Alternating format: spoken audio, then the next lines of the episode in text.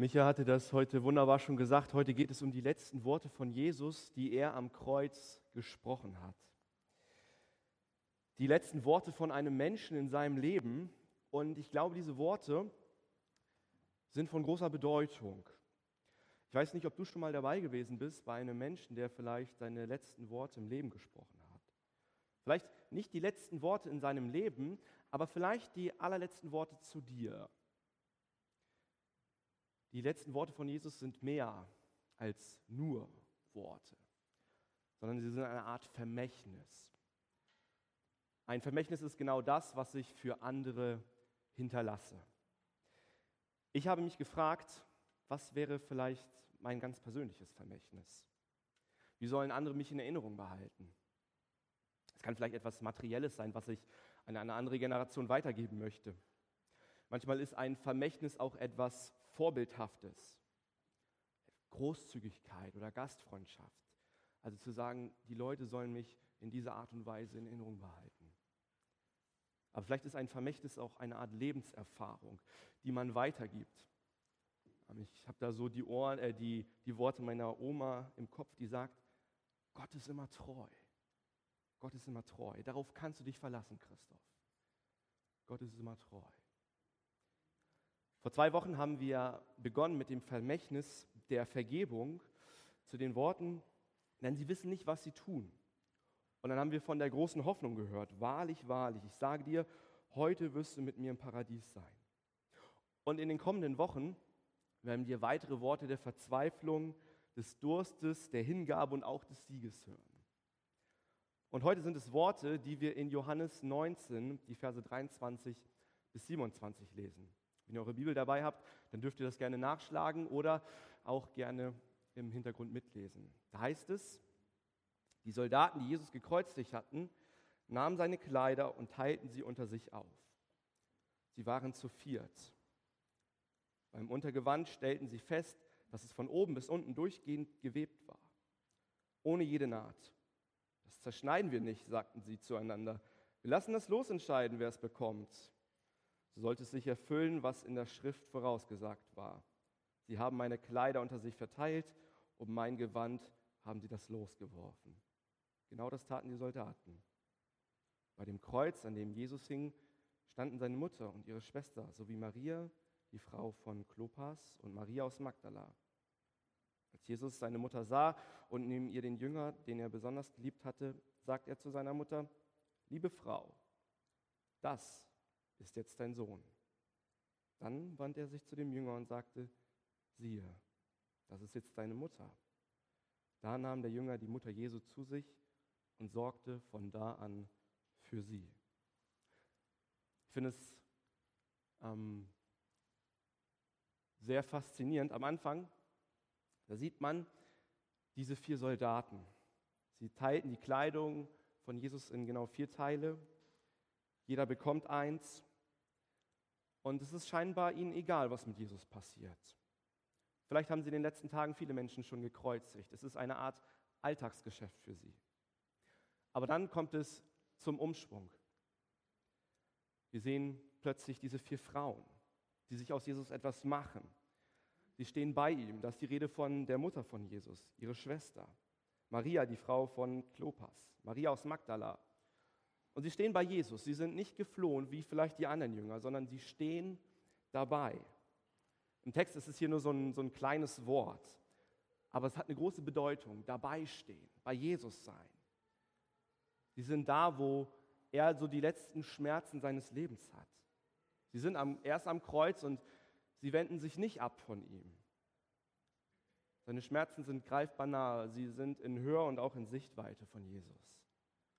Und sie konnten sich nicht abwenden, weil Jesus derjenige ist, der sie liebte. Jesus lieben heißt, ich wende mich Jesus zu. Lasst uns an diesem Punkt das festhalten und feststehen und sagen, Jesus ist unser Vorbild. Lasst uns bei Jesus stehen. Lasst uns ihn anschauen. Lasst uns da sein, wo Jesus ist. Und da ist genau unser Platz. Zuallererst ist unser Platz am Kreuz, unter dem Kreuz, genau da, wo er ist. Genau wie der Platz dieser Frauen, die in diesem Augenblick um Jesus trauern. so ist auch unser persönlicher Platz genau da am Kreuz, unter den Füßen von Jesus. Der Blick gerichtet auf das, was er für uns getan hat. Und plötzlich sehen wir das weiter. Jesus, der wendet sich den Frauen zu und Johannes nennt jetzt die Frau und einen Mann, der da sitzt. Wir sehen auf einmal einen Mann ohne Namen und eine Frau ohne Namen. Und diese Szene verändert sich ein bisschen. Plötzlich sind diese beiden Personen im Fokus. Und es ist doch sehr interessant, dass diese Personen hier irgendwie ohne Namen genannt werden. Also wir wissen zwar von der Frau, dass es die Mutter ähm, von Jesus ist, aber Johannes, der nennt, nennt nicht unbedingt den Namen hier in dem Ausspruch. Auch wenn es uns vielleicht so offensichtlich erscheint, dass es hier Maria ist. Und dann ist hier die Rede von dem Jünger, den Jesus liebte. Und über diesen Namen, über den wird so viel in der Bibel spekuliert. Ich glaube es tatsächlich, ähm, dass es immer Bedeutung hat, wenn Dinge mit Namen genannt werden. Also wenn zum Beispiel in der Bibel steht, ähm, anstatt Simon, Simon Petrus, dann hat das eine Bedeutung, dann will der Autor etwas sagen. Aber ich glaube, genauso ist es, wie Namen genannt werden oder bewusst eingesetzt werden, dann hat es auch Bedeutung, wenn der Name hier plötzlich nicht erwähnt wird. Ist ganz interessant. Das Johannesevangelium, das ist eine Art Kunstwerk. Alles hat irgendwie eine Bedeutung in diesem Buch. Und deswegen lasst uns mal für den Moment schauen, wo diese Namen noch auftauchen. Sie tauchen nämlich ein paar Kapitel vorher auf. Es ist quasi die Vorgeschichte, um das zu verstehen, was da am Kreuz passiert, um diesen Satz zu verstehen. Das einzige Mal, dass wir die Mutter Jesu Maria entdecken, sehen wir in Johannes 2, bei dem großen Hochzeitsfest.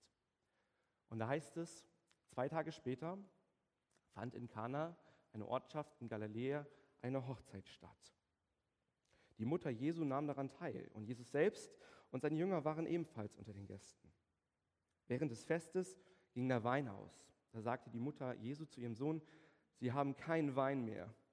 Jesus erwiderte, Ist es deine Sache, liebe Frau, mir zu sagen, was ich zu tun habe? Meine Zeit ist noch nicht gekommen. Da wandte sich seine Mutter zu den Dienern und sagte, Tut, was immer, euch, was immer er euch befiehlt. In der Nähe standen sechs steinerne Wasserkrüge, wie sie die Juden für die vorgeschriebene Waschung benutzten. Die Krüge fassten jeder zwischen 80 und 120 Liter. Jesus befahl den Dienern, füllt die Krüge mit Wasser. Sie füllten sie bis zum Rand. Dann sagte er zu ihnen, tut etwas davon in ein Gefäß und bringt es dem, der für das Festessen verantwortlich ist. Sie brachten dem Mann ein wenig von dem Wasser und er kostete davon und es war zu Wein geworden. Er konnte sich nicht erklären, woher dieser Wein kam.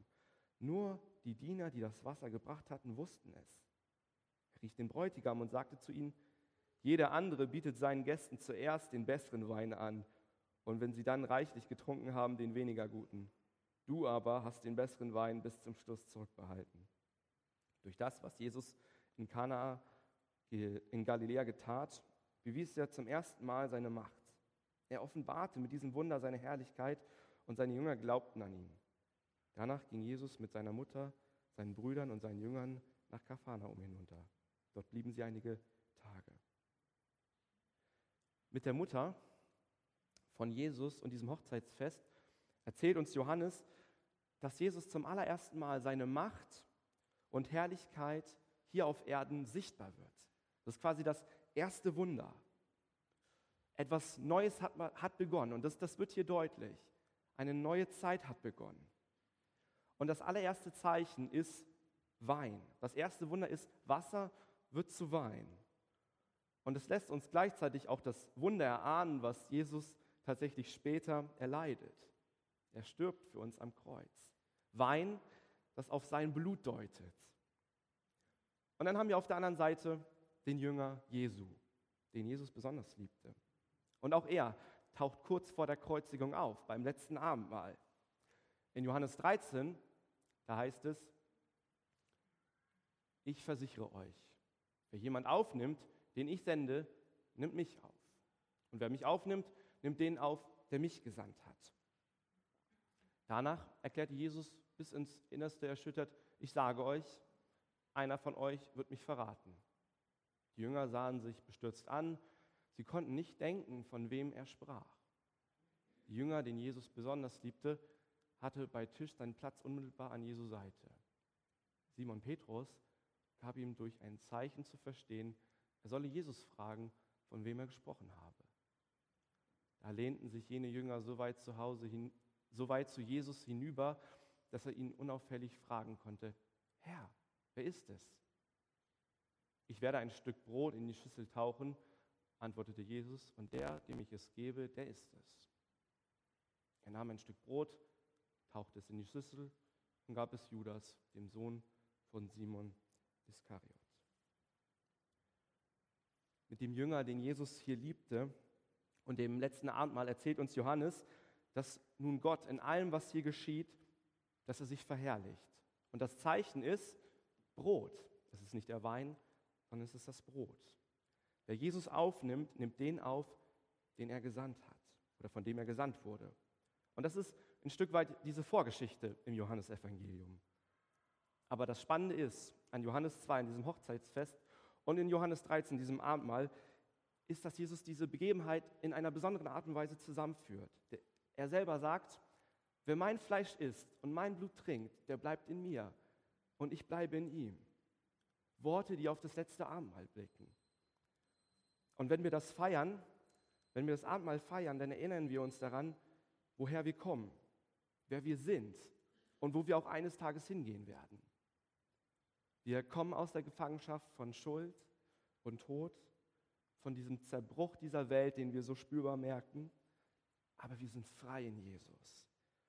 Und wir werden teilhaben an dem Leben Gottes, das unsere Vorstellung von Leben sprengt. Das ist die Vorgeschichte dieser beiden Personen. Und jetzt treffen diese beiden Personen am Kreuz aufeinander. Und es ist doch interessant. Eine Mutter, die am Kreuz steht und vielleicht sich an das Fest erinnert, an dieses erste Wunder.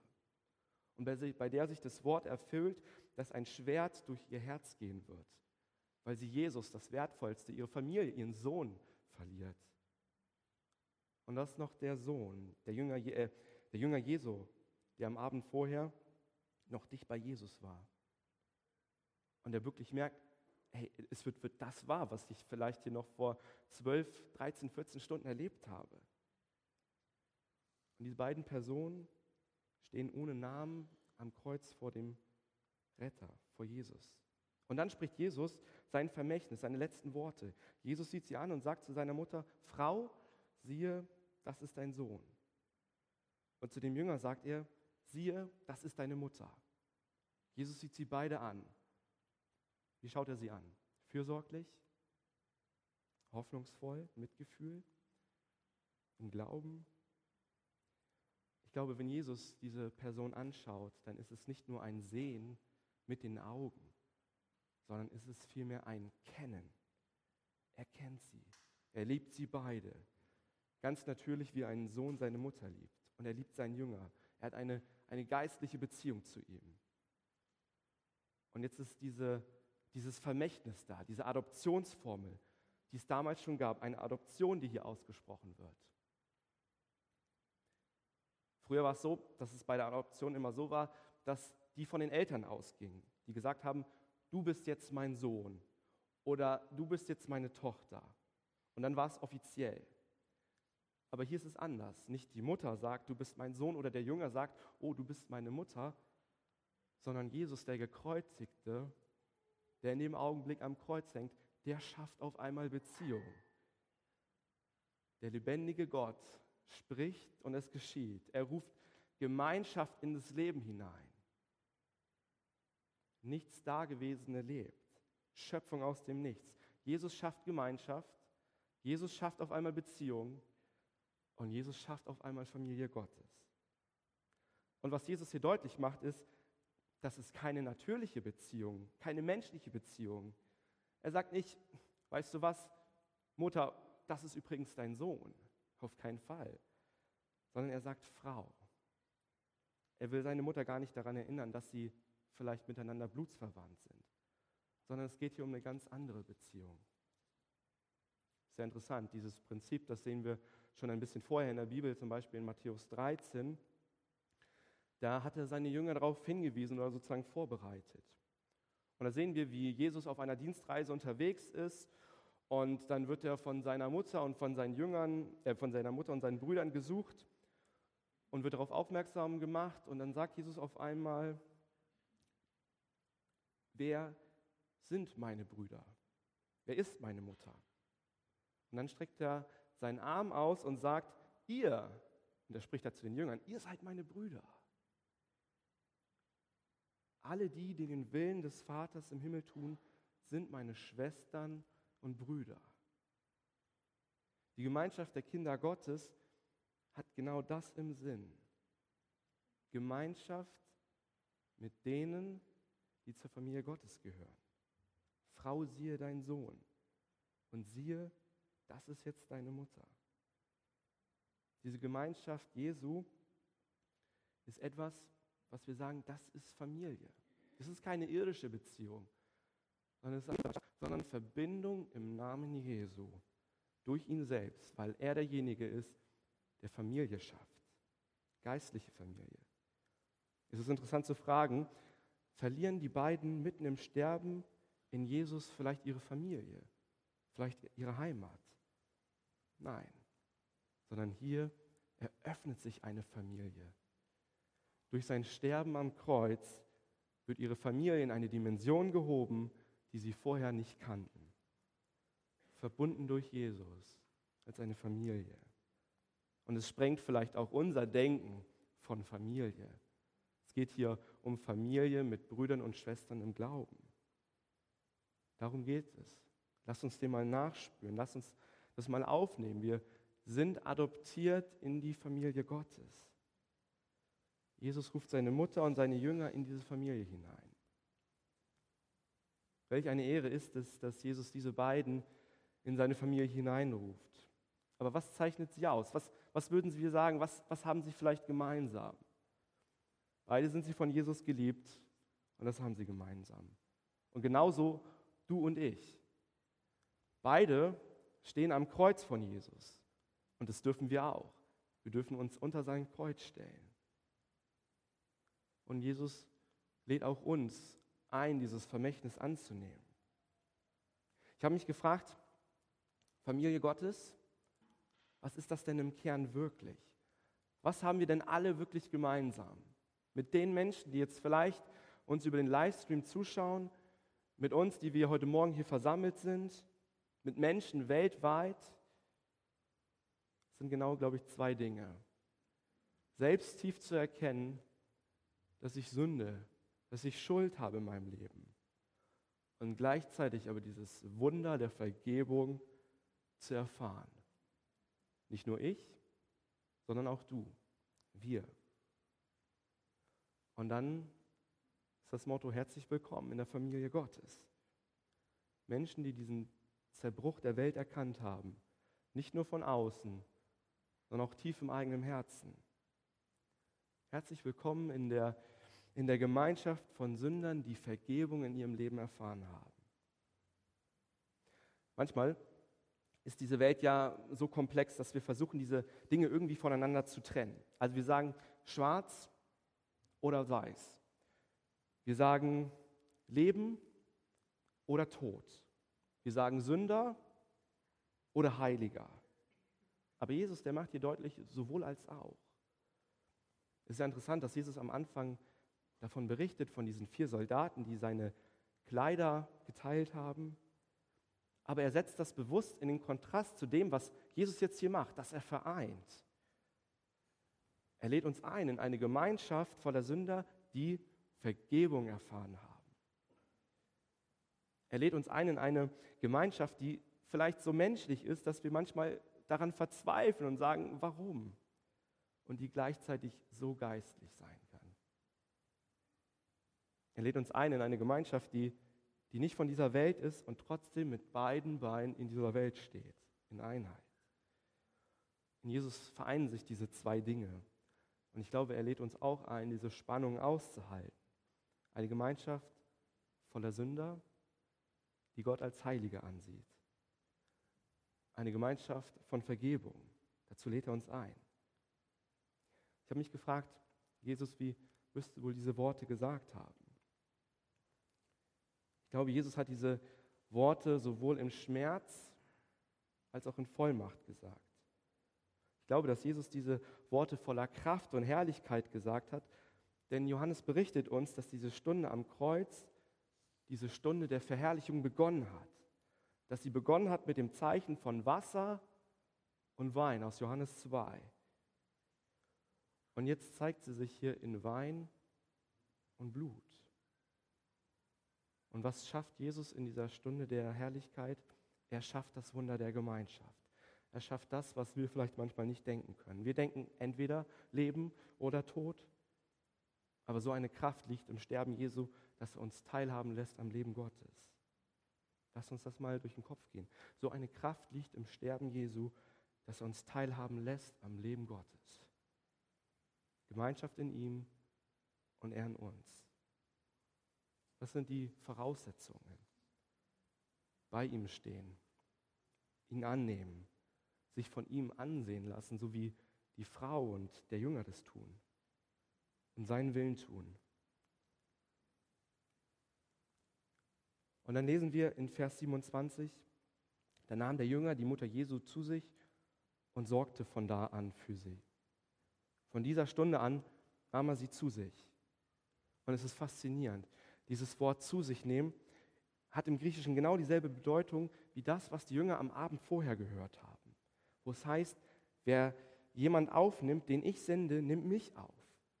Und wer mich aufnimmt, nimmt dem auf, der mich gesandt hat. Zu sich nehmen ist dasselbe, auf, dasselbe Wort wie aufnehmen. Und ich glaube, genau das ist doch genau das, was wir in der Familie Gottes machen, die Jesus uns gibt, einander anzunehmen, einander aufzunehmen, einander zu unterstützen. Was wäre, ich habe mich gefragt, was wäre vielleicht die Grundlage, um einander anzunehmen? Und mir sind da drei Dinge eingefallen. Es ist ein, ein Herz voller Liebe und Gnade. Es ist eine offene Bibel voller Worte des Lebens und der Wahrheit. Und drittens, es ist ein offener Kühlschrank. Gemeinschaft einander annehmen. Ich glaube, viel mehr braucht es manchmal nicht. Es ist der Blick denjenigen ins Gesicht, denen es vielleicht gerade nicht gut geht. Einander annehmen heißt, den anderen höher zu achten als sich selbst. Und es bedeutet vielleicht auch zu fragen oder sich hinterfragen zu lassen zum Wohle des anderen. Denn Gott möchte uns teilhaben an dem Leben von ihm und seiner Liebe. Wir wurden aus Liebe geschaffen, um auch Liebe zu üben. Und ich mag dieses Wort, Liebe üben. Es muss nicht alles perfekt sein, aber wir dürfen Liebe üben. Ich übe mich in der Liebe. Denn wir sind für diese Liebe geschaffen, die Liebe zu Gott, zueinander und auch zu uns selbst. Am Ende der Predigt möchte ich noch gerne einen Gedanken mit euch teilen. Ähm, mich, mich fasziniert es unglaublich und vorher ist mir das gar nicht so sehr aufgefallen, aber diese Gemeinschaft, die Jesus hier schenkt, die beginnt unter dem Kreuz. Die Gemeinschaft beginnt nicht da, wo sie irgendwo perfekt ist, wo alles läuft, sondern sie beginnt am Kreuz, wo er stirbt. Im Zerbruch von menschlichem Leid. Und das bedeutet auch, dass meine Aufgabe in der Familie Gottes die gegenseitige Annahme genau unterm Kreuz beginnt, bei Jesus selbst. Ich fange sie unter einen ausgestreckten Arm zu seinen Worten aus der Vergebung heraus. Da beginnt Familie Gottes, mitten im Sterben von ihm. Jesu Vermächtnis, Gemeinschaft voller Vergebung und voller Liebe, Adoption in seine Familie herein, hinein, in den Zeichen von Brot und Wein. Und tatsächlich, ist eigentlich kein neuer Gedanke, den Jesus hier irgendwie setzt sondern wir entdecken das schon ganz am Anfang in der Bibel, dass es Gottes große Absicht ist, mit dem Menschen in einer Gemeinschaft, in einer Intimität zu leben. Dass wir Gott vertrauen. Und am Ende der Bibel sehen wir auf einmal, ja, das wird hergestellt sein. Diese Gemeinschaft mit Gott wird eines Tages vollkommen sein, perfekt. Wir lesen das zum Beispiel in Offenbarung 21, da heißt es, er wird ihnen alle Tränen abwischen. Es wird keinen Tod mehr geben, kein Leid, keine Klage und keinen Schmerz. Denn das, was einmal war, ist vorbei. Aber bis dahin, in dieser Zwischenzeit, steht Jesus mit ausgestreckten Armen da vom Kreuz und möchte uns in seine Familie adoptieren, möchte jedem Heimatlosen eine Heimat schenken. Und er spornt uns an zur gegenseitigen Annahme und zum Liebeüben. Lasst uns mit diesem Blick auf das Kreuz schauen und ihn ehren. Möchte mit uns beten.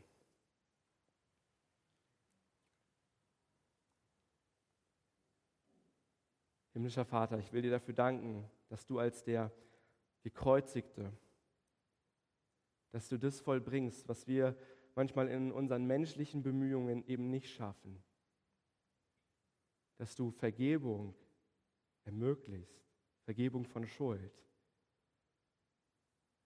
Und du lädst uns ein in diese Beziehung voller Leben. Und Herr, wir, wir bitten dich darum, dass du die Mitte bist, nach der wir uns richten. Sei du die Kraft, die in uns lebt. Sei du der Helfer, wenn wir vielleicht den Weg gerade nicht wissen. Und sei du auch das Ziel, auf das wir zugehen. Sei du der Herr, dem wir gehorchen. Und sei du die Liebe, die uns vollendet. Hilf uns, Herr, dass wir das verstehen, dass wir auch unter diesem Kreuz stehen. Und wecke in uns diese leidenschaftliche Liebe, die anderen genauso vergibt. Jesus, wir ehren deinen Namen. Danke, dass du der Herr bist.